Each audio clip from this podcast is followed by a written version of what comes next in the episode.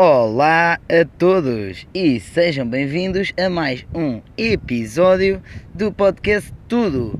O episódio, aí o episódio, o podcast em que eu falo um bocadinho sobre a minha viagem e também informação para quem queira ir viajar e outras coisas, pronto, em geral, informações que aprendizagens que eu ganho aqui.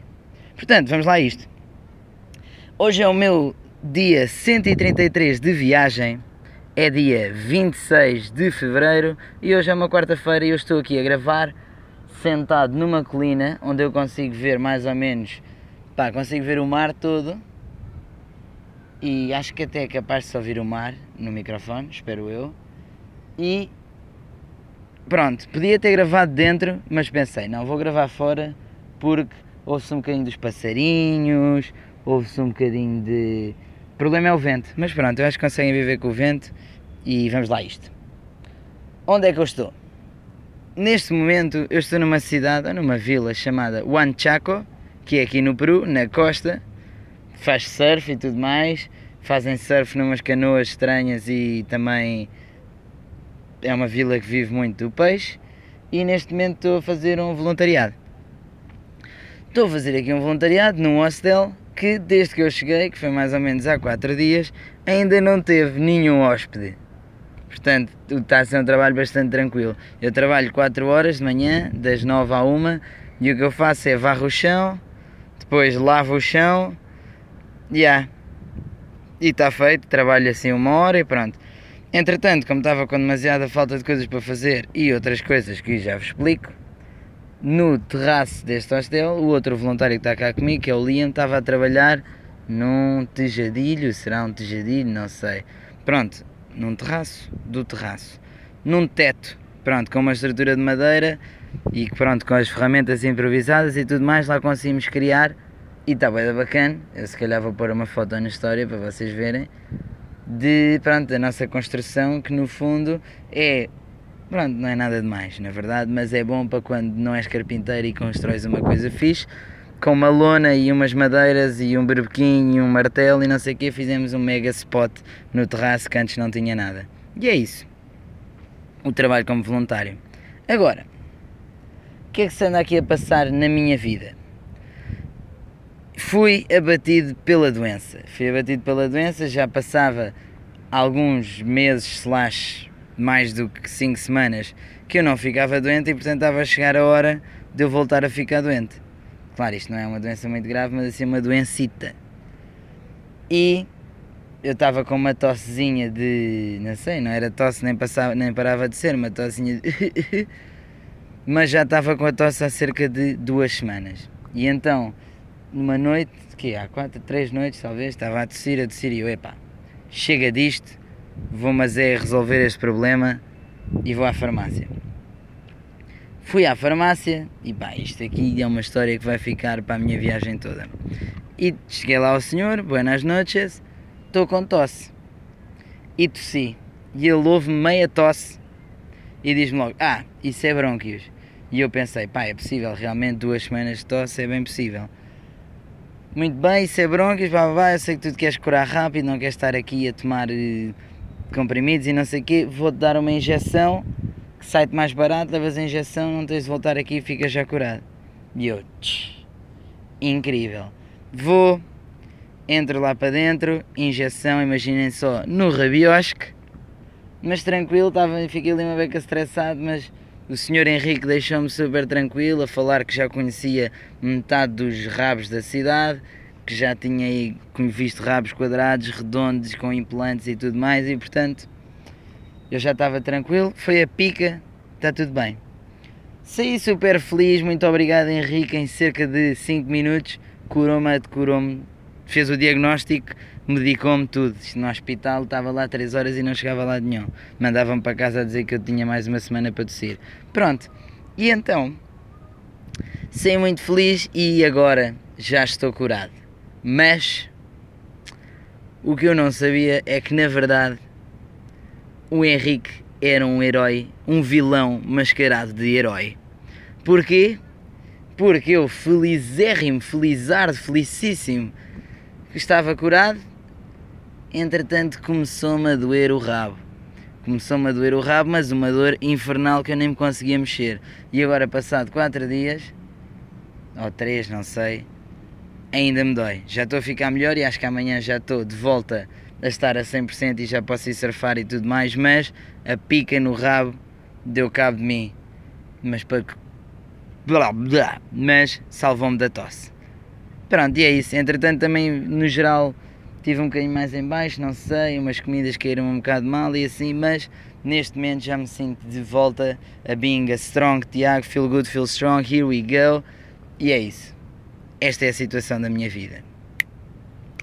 E assim, explicar tudo isto, onde é que eu estou, o que é que se passou aqui nos últimos tempos e o que é que se vai passando. Também posso aqui contar que tenho um super amigo no hostel que é o Liam, australiano, e que estou a curtir bué. Somos só nós os dois voluntários e estou a curtir bué da companhia dele e isso está a ser uma coisa bué da fixe aqui também.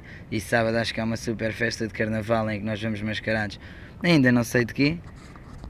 Mas passemos à próxima parte do podcast, que é o Story Time. Vamos lá isto. Story Time. E hoje vou-vos contar a minha aventura desde Chicama, portanto o tal sítio onde eu estava, que tinha a onda mais comprida do mundo, até chegar aqui. Que foi, honestamente, uma grande aventura. Portanto, eu estava em Chicama. Bem, não sei se esta buzina que ocupou a cidade inteira chegou aqui ou não, mas pronto. Normal, segundo mundo, buzinar faz parte da vida. Bem, desde Chicama até onde eu estou são mais ou menos 50 km e nestes 50 km passou-se uma data de coisas. Eu estava lá em Chicama e primeiro eu planeava ficar só uma noite. E como fui preguiçoso, e agora para dar-vos aqui um bocadinho de contexto, o meu saco de cama, desculpem aos protetores dos animais, mas é feito de penas de pato. E o facto de ser feito de penas é que dá para compactar muito e aquece-me bastante. Mas todos os dias eu devo de abrir o saco de cama porque se ele fica comprimido, comprimido sim, durante muito tempo, estraga-se. E então todos os dias eu devo de abrir. Cheguei lá a planear ficar só uma noite, então decidi, epá, não vou estar a tirar tudo da mala, não vou abrir o saco de cama. E entretanto fiquei uma segunda noite e não abri o saco de cama. E então qual é que foi a minha solução? Não vou abrir aqui o saco de cama, vou-me embora, mas como só posso, só posso, só quero chegar ao hotel, aqui onde eu estou agora, no domingo, e isto era sábado, vou acampar selvagem. Pronto, portanto, a principal razão de eu ir acampar selvagem foi que tinha de abrir o saco de cama. E acampando selvagem tenho sempre tirado tudo da mala, tipo a tenda e a panela e tudo mais, e portanto, bora lá. Vamos acampar selvagem. Olhei para o mapa, blá blá blá blá blá, ok, aqui parece-me um sítio fixe, vamos. Apanhei um autocarrozinho só para sair da cidade até chegar à estrada principal, porque aquela cidade é um bocado assim mais enfiada em direção ao mar. E cheguei a um sítio chamado Chocove, algo assim, não, não, não importa. E comecei a caminhar. Perguntei quanto é que estavam as coisas, mas entretanto já estava em mega modo full selvagem e portanto não queria gastar dinheiro. Comecei a caminhar. Passados que um minuto passa um carro e eu nem estava nem me estava a sentir assim muito seguro para apanhar boleias. Não sei bem porquê, no geral. No Equador sempre senti aquela cena, mas aqui não sei. Mas levantei o polegar e pumba, o carro para. Eu era uma pick-up, então eu já ia de instinto para a parte, pronto, para, para a caixa aberta. E ele diz-me: Não, não, vem aqui à frente, blá blá blá. Fomos a conversar e então quem é que me apanhou? O dono daquela zona toda, portanto, aquelas 50 mil hectáreas que estavam ali, eram todas dele, porque ele era tipo dono de uma fábrica de açúcar e aquilo era tudo cana de açúcar. E então ele teve-me a explicar uma data de coisas e tudo mais. Ficámos amigos, foi bom, divertido e depois, claro, porque o love está no ar e obrigado planeta Terra, ele deixou-me para aí 10 km depois de onde ele me ia. Pronto, e aqui estamos num desvio, ou seja, eu podia ter vindo direto para aqui, mas eu fiz um desvio tipo de 15 km em direção à praia. E ele deixou-me 10 km depois de onde ele planeava ir e deixou-me a mais ou menos 5 km da praia. Numa cidade chamada Magdalena de Cal. Pronto, chegando a essa cidade, caminhar tranquilo, lá vai o gringo com a mala gigante, cor de laranja, super flashy. E à entrada da cidade estão mais ou menos 20 locais de cada lado. Pronto, de cada lado da estrada. Mas assim com uma postura, não sei se era da minha cabeça, também pode ser, mas com uma postura relativamente, não digo, não, não agressiva, mas assim tipo, olhar de lado. Aquele olhar tipo, o que é que tu estás aqui a fazer? Turista estranho, sozinho. Pronto, mas eu, tranquilo, fui, entretanto pus-me a conversar com uns que vieram ter comigo, uma conversa boa, até amigável, mas eles todos ficaram a perceber que eu ia acampar à praia. E aqui começou a paranoia. Caminhei eu até à praia porque não ia pagar por um tuk-tuk até à praia, logicamente, caminhei os 5 ou 6 km, tranquilo, mas a paranoia estava metida em mim. Porquê? Porque este senhor no carro fala-me de roubos e não sei quem no Peru.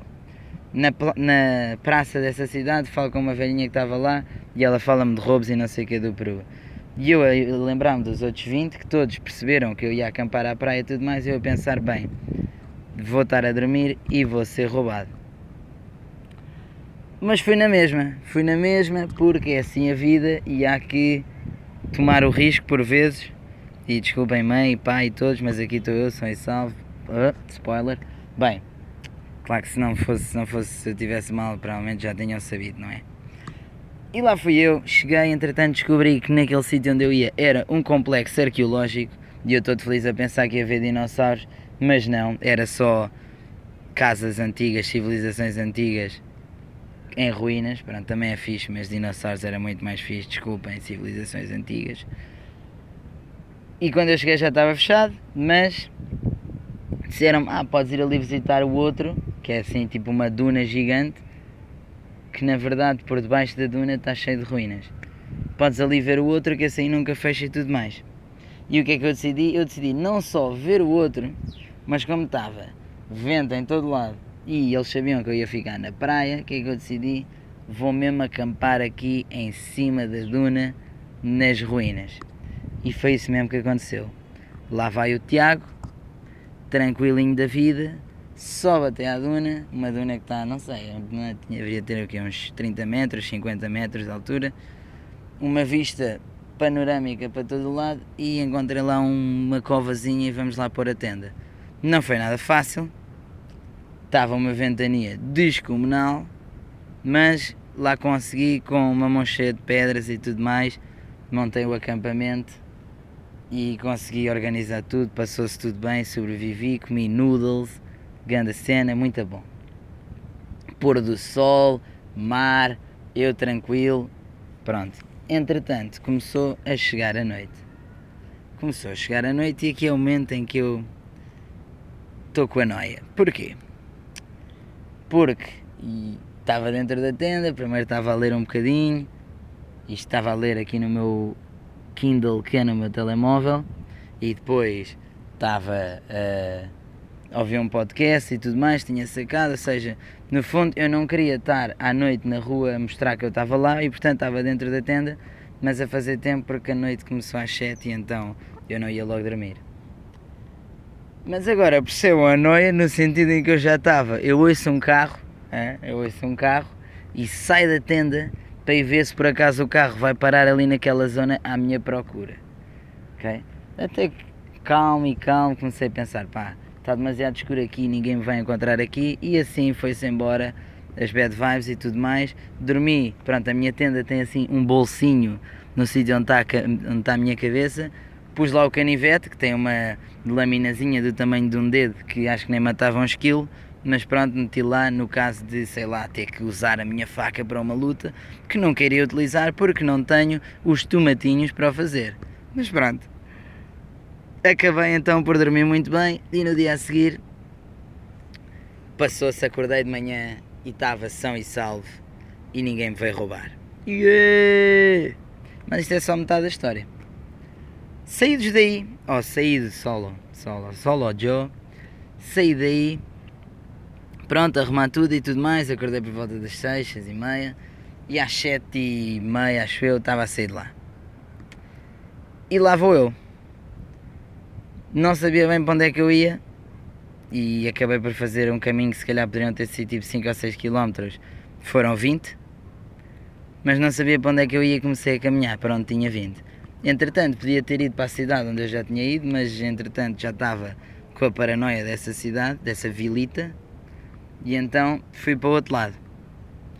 Lá fui caminhando e caminhando e caminhando, e a sorte não me sorriu. Sorte não me sorriu e eu também, pá, estava numa de como estou gordinho, mais melhor é caminhar, e então comecei o meu dia com uma caminhada de 20 km. Que bom, não é? Começar o dia com uma caminhada de 20 km.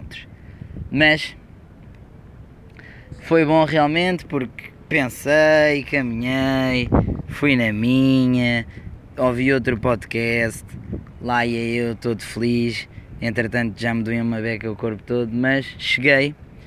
E cheguei à vila e o que é que está? Tá, e esta imagem é uma imagem boa, portanto, um autocarro cor-de-rosa, tudo em tipo assim uma mistura entre areia e terra batida, portanto tudo feio e sujo, e um restaurantezinho que a esplanada cá fora são só umas mesas nessa mesma areia com terra batida. E um cartaz super demasiado colorido e flash a dizer restaurante qualquer coisa.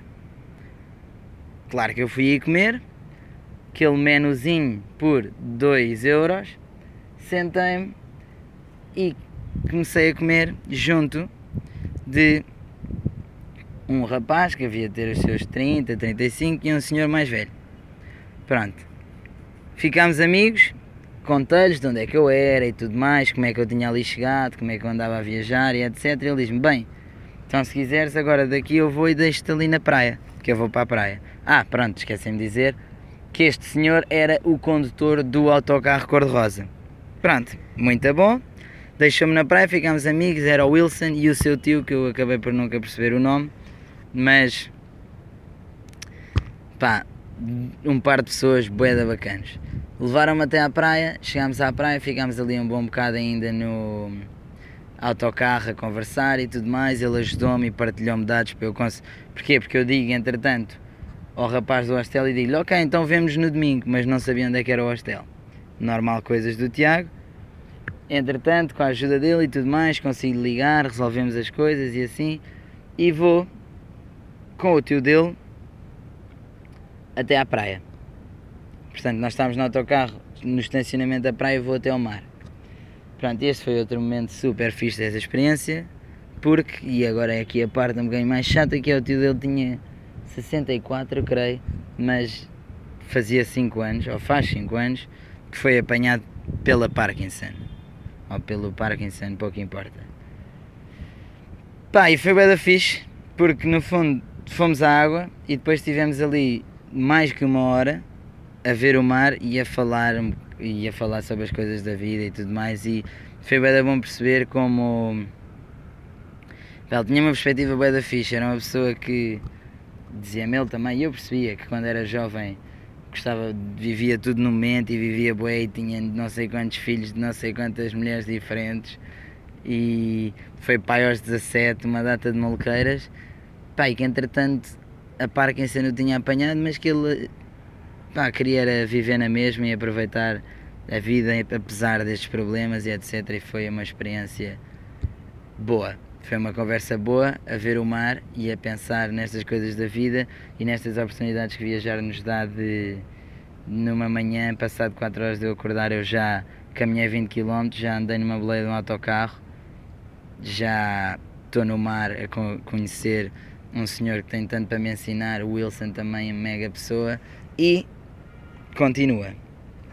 Foi bom, entretanto, eram duas da tarde e eles, eu poderia ir às seis ou às cinco, eles iam embora para onde eu ia, mas eu queria continuar com a minha vida, precisava de descansar e tudo mais, e então, adeus Wilson, adeus tio, vamos continuar.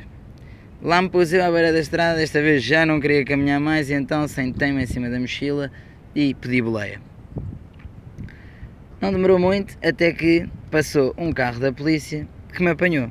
Polícia Municipal apanhou-me, lá fui eu para a caixa aberta e disseram: Bem, mas só, só te posso levar ali até não sei onde. Eu, está-se bem. Fui, entrei, fui com eles, chegámos e ele diz-me: Olha uma coisa, já comeste? E eu, não. E ele, na verdade já tinha comido mais ou menos, mas se me vão oferecer comida, claro que não comi. Não comi. Então olha, toma que eu não tenho fome e está aqui o meu almoço. E eu, muitas graças. Almocinho oferecido, almocei, entretanto também ofereceram uma cadeira para sentar e tudo mais e uma sombrinha ao lado da senhora que estava a lidar ali com o par de estacionamento da praia. Comemos ali todos juntos, amigos. Terminado novamente, um bocadinho mais, nem sei, 5 minutos à espera e apanhei uma boleia que novamente na caixa aberta me levou a ver o mar até chegar aqui onde eu estou agora. E assim foi é a minha viagem desde Chicama, Chicama, Puerto Malabrigo até Huanchaco, onde eu estou agora. Ah, e um pormenor, pá, porque isto aqui também é bom de contar, é engraçado e passa aos viajeiro.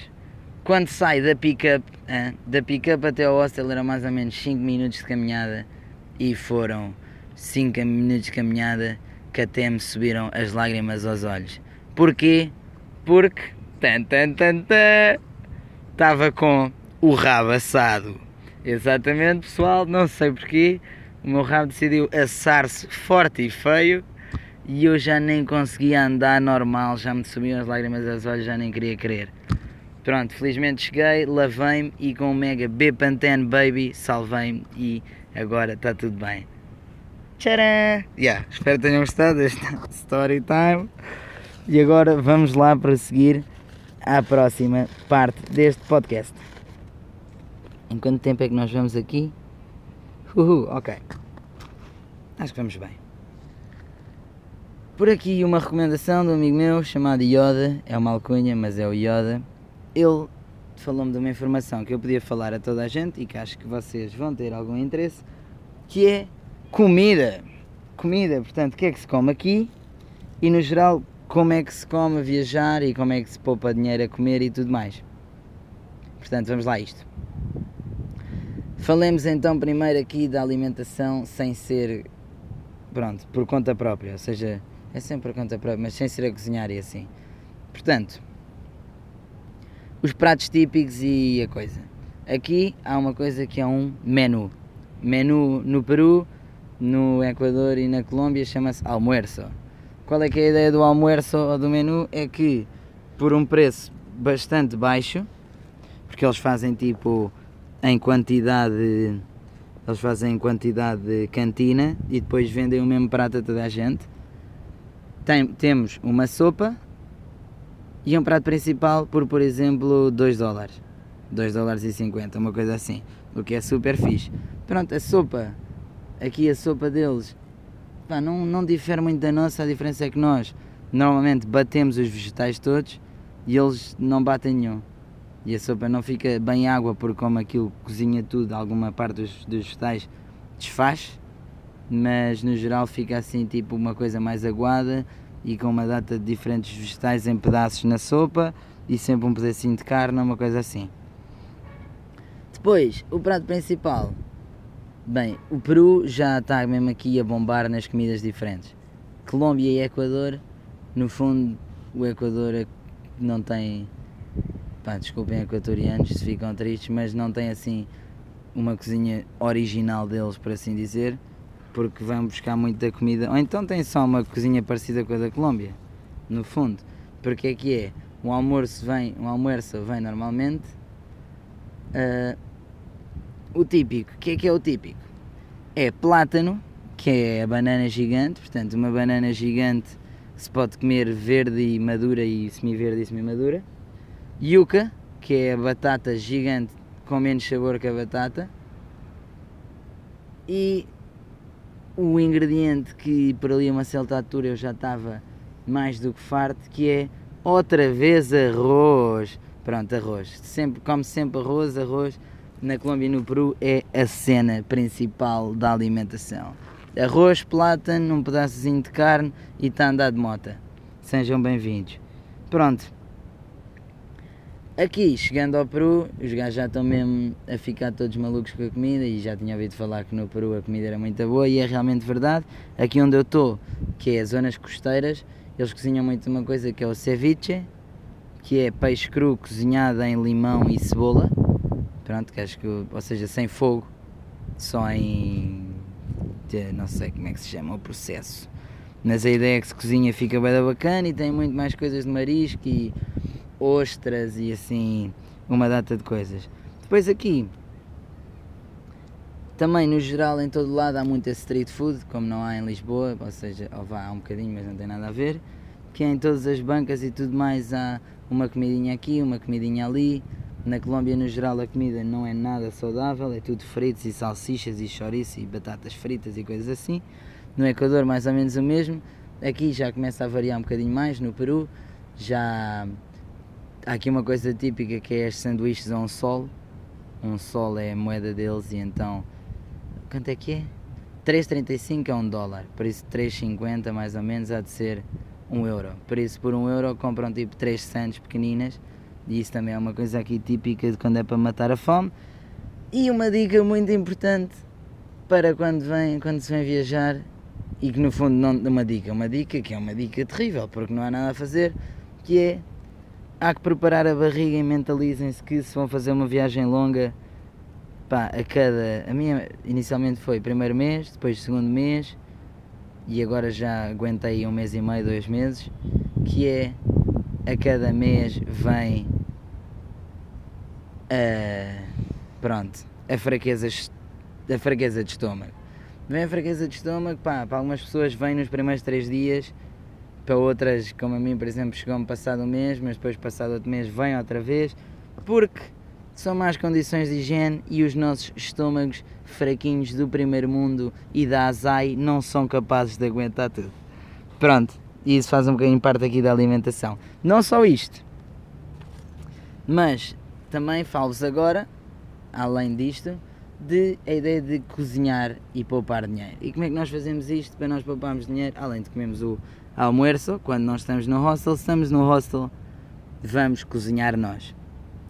E agora tenho aqui esta super coisa boa para dizer ao mundo que é já faz dois meses que eu, quando sou eu a cozinhar, não cozinho uma refeição que não seja vegetariana. Uhul! Porquê? Porque aqui a carne sai mais cara e a qualidade não é tão boa como a qualidade dos vegetais. E portanto, como é que eu cozinho? Aqui há muitos mercados, não há mercados, há Pronto, lojazinhas pequenas têm sempre vegetais bacanas. Compraram os vegetais, uma, uma massa, um esparguete, um não sei como é que se chama, um macarrão, umas coisas assim, e ovos. E junta-se os ovos, junta-se os verdes, junta-se a massa e está feito uma refeição que sai tipo a um euro nem tanto e enchem a barriga forte. Porque aqui os ovos são super baratos, os vegetais são super baratos, a fruta é super barata e o esparguete custa o mesmo. Por isso, a maneira de poupar é Go Veggie Boys, that's the way.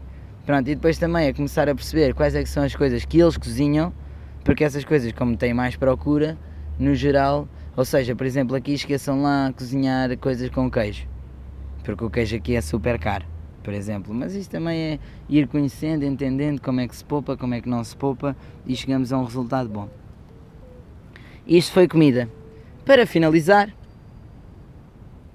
vamos lá aqui a uma parte que eu já levo aqui algumas perguntas feitas e então já está na hora de as responder, ainda que estejamos a chegar oh, damn, já estamos nos 30 minutos. Oh não, bolas.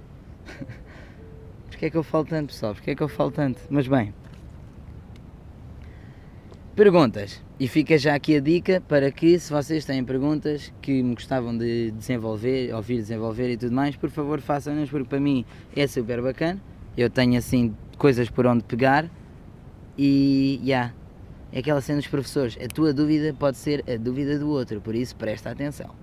Aí está, e vamos lá então. O meu padrinho de faculdade, piso 4, é assim o nome dele, é piso 4.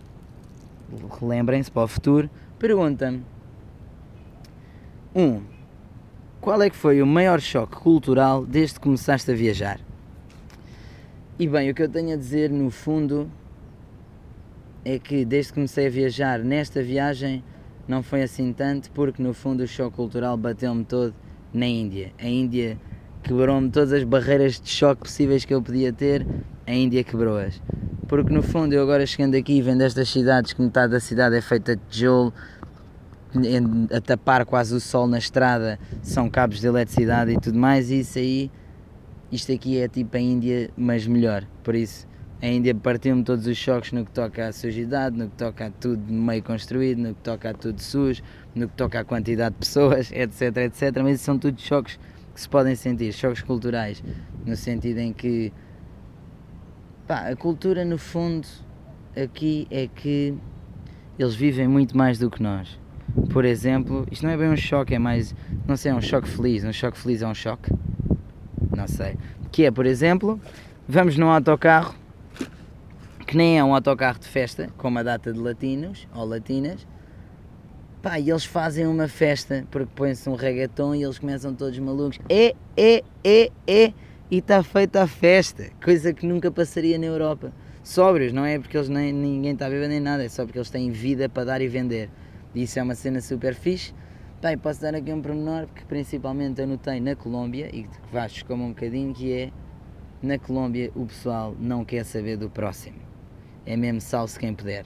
Não é que eles sejam mais pessoas e se vais pedir ajuda eles não te ajudam, mas foi uma cena tipo entrar no comboio e está uma pessoa de cadeirinha de rodas a tentar entrar, ninguém quer saber do cadeirinha de rodas, está tudo a entrar à bruta, fé em Deus, salve-se quem puder. Pronto. E acho que, yeah, há choques, a maior parte dos choques são choques bons. São choques das pessoas terem tanta vida, depois os outros choques já me passou tudo na Índia. Yeah. 2. Que é para não me levar aqui 50 minutos a falar. Sentes uma maior ligação com a natureza desde que começaste a viajar? E a resposta é sim. Sem dúvida que sim. Uf, a Amazónia então mandou-me mesmo aquela bom chacalaca de sentir. Pá, eu não sei se vocês sentem isto, eu não sei se isto é. Se podem não acreditar em mim, mas eu sinto isto e portanto quando eu inspiro profundo e quero sentir, eu sinto a energia que está no ar. Pronto. Ou seja, em forma de arrepio nas minhas costas, eu inspiro com força e um arrepio nas minhas, passa nas minhas costas e a força deste arrepio, honestamente, depende do sítio onde eu estou. E portanto, eu acredito que tenha que ver com a energia que está no ar. Desculpem lá se não creem nestas coisas, mas eu cada vez mais creio um bocadinho mais. Yeah. E na Amazónia, por exemplo, respirar o ar da Amazónia enchia-me com arrepio dos pés à cabeça, uma grande cena. E no geral, não é só com a natureza, simplesmente tenho uma maior ligação com a vida em geral e a natureza é uma grande parte da vida porque é o que nos rodeia e portanto simplesmente aproveito mais as coisas e vivo mais as coisas? Por isso a resposta é totalmente sim.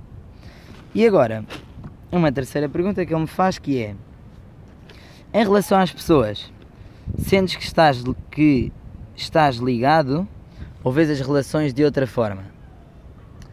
E esta também está uma muito boa pergunta. E acho que no fundo depende. Normalmente vejo as relações de outra forma. Ou seja, é como se. Pá, eu sou assim e o meu Tiago, que é o meu Tiago de estar com os meus amigos, com a minha família, o meu Tiago, que sou eu lá, embora seja o mesmo cá, mas aquela é uma parte do coração que é como se não sei porque que eu tivesse guardada para não a dar aqui, se calhar porque tenho medo de perder. Mas é uma parte do coração que normalmente fica que está mais guardada e que eu dou raramente a pessoas. Mas, e agora refutando aqui na coisa de estar ligado, sim, muitas vezes já me senti bem conectado com outras pessoas. E normalmente são, não são locals. Ou seja, já me senti também super, li, super ligado com locals, locais, portanto, pessoas que eu fiquei realmente amigo e tudo mais, mas é um bocadinho diferente, não sei, o facto de termos backgrounds diferentes e normalmente não têm a minha idade e não têm, vá, não, porque se eu estou com, com uma pessoa da Europa que está a viajar aqui, já temos imensas coisas em comum porque viemos os dois da Europa, pá, já é como se nos entendêssemos melhor e fosse mais fácil criar uma amizade a sério a sério. Não é que os outros eu não queria uma amizade, mas não sei, o, senti o sentimento é diferente. É um bocado isso que eu sinto. Ou seja, sim, sinto-me principalmente em, em relação aos locais. Portanto, eu gosto deles, mas não é que eu tenha conhecido assim um local que eu tenha criado assim uma mega conexão, acho eu. Em contrapartida, com muitos viajeiros, pá, que já fiquei bem amigo deles e, por exemplo, até viajeiros, por exemplo, estou no Equador e conheço um viajeiro do Equador, mas que já tem aquela vibe de viagem e já está com uma mente um bocado mais à frente e tudo mais e parece que é mais fácil ligarmos um ao outro e conhecermos melhor. E pronto, é isso. Entretanto, fuf, tinha mais uma pergunta, mas vou deixá-la para o próximo episódio porque já vamos em 36 minutos. Isto aqui eu vou falar e nunca mais acaba. Portanto, espero que tenham gostado de me ouvir. E pá, deixo aqui aquelas megas palavras de go further, seja no que for que vocês estão a fazer, vão mais longe, sintam-se bem. Às vezes já há umas alturas um bocado mais chatas da nossa vida. Por exemplo, estes meus últimos dois dias eu estava numa beca morto porque estava-me a sentir mais doente e tudo mais. Mas pá, things always work out. Isto é mesmo a cena, as coisas no fim resolve sempre tudo e vai sempre tudo correr bem e é preciso passar pelas partes más para aprender e chegar às boas. Porque se fosse tudo bom não dávamos valor às coisas boas. Por isso, quem está aí desse lado, talvez a trabalhar das 9 às 5, é, pá, deem-lhe aí forte, há muito mais sítios para encontrar felicidade por isso, yeah, a vida está cheia de felicidade. A felicidade é um fucking mindset. Bora lá, pessoal. Espero que tenham gostado. Entretanto, o sol está-se a pôr e eu consigo ver daqui o que é super, mega bacano. E dou-vos aqui uma novidade também fixe para mim, vou-vos contar porque estou numa de partilha, que é, estava uma beca num writer's block, portanto, na coisa de eu escrever e tudo mais da minha história, estava a tentar escrever e estava uma beca bloqueada e não estava a conseguir chegar mais longe. Não sei porquê, tinha posto ali uma barreira mental, mas acho que já ultrapassei, já não estou com medo de escrever e já, yeah, pronto, partilho-vos uma coisa boa. E por isso agora partilhem vocês comigo uma coisa boa que vos tenha acontecido recentemente. Um, aí uma cena, uma coisa que vocês tinham, estava aí um nó na vossa cabeça e que vocês tenham resolvido. Contem por favor, que assim é uma comunidade de mim para vocês e de vocês para mim. Muito obrigado, espero que tenham gostado. Bué! deste episódio. Espero que não tenha sido maçador e espero que continuem para ouvir o próximo que aí vem. E é isso. Adeus e uma boa viagem pelos vossos sonhos.